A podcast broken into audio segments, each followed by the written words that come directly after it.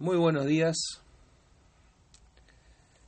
Martes 7 de abril de 2020. Reflexiones de cuarentena. Día 19. Hoy compartimos el ancla. La esperanza puesta delante de nosotros es nuestra segura y firme ancla del alma. Carta a los Hebreos, capítulo 6, versículos 18 y 19. Los creyentes tenemos varias ilustraciones que nos vinculan con el mar y la pesca. Un pescado es un símbolo que muchos elegimos para identificarnos en clave. Una barca simboliza que como seguidores de Jesús dejamos nuestras barcas y aceptamos su llamado a ser pescadores de hombres. Hoy quiero hablarte del ancla.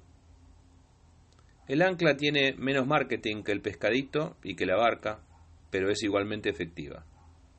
El ancla es el instrumento de hierro o de acero que unido a una línea, a una cadena, a una soga, es arrojado al agua para retener al buque en el lugar e impedir que sea arrastrado por las corrientes y los vientos. Deberíamos identificarnos con el ancla. El texto que compartimos hoy nos dice que tenemos una esperanza y que ella es el ancla de nuestra fe. Desde el bote más pequeño hasta el crucero más imponente, toda embarcación tiene su ancla. Hay anclas que datan de 3.000 años antes de Cristo, y ya para el 600 antes de Cristo eran de hierro. La función del ancla es sencilla pero vital. En caso de detenerse en medio del agua, tirar el ancla es la garantía de que esa embarcación no se moverá de su lugar. Todo el tiempo que el bote o el barco esté detenido, no importa si sopla sudestada, viento norte o marejada, si el ancla está firme, al terminar la tormenta seguirá en su lugar. Y desde allí podrá seguir su rumbo. Por el contrario, si el ancla no está firme, se lo lleva la corriente. Tu vida es una barca. El mar es este mundo.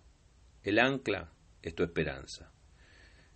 Si tu esperanza está puesta en Jesús, esa será la seguridad y firmeza que tu embarcación necesita. Vendrán vientos y soplarán tempestades, pero el ancla te permitirá que no seas movido de tu lugar y cuando pase la tormenta, volver a navegar. Por eso hoy podemos estar bien confiados aferrándonos a la esperanza que está delante de nosotros. Como el barco se aferra a su ancla para no moverse, aferrate a tu fe para mantenerte a flote en medio de la pandemia. La próxima vez que veas un ancla, ya sabes que puedes identificarte con ella. Una cruz, una barca, un pescadito, sí. Y el ancla también. Dios te bendiga.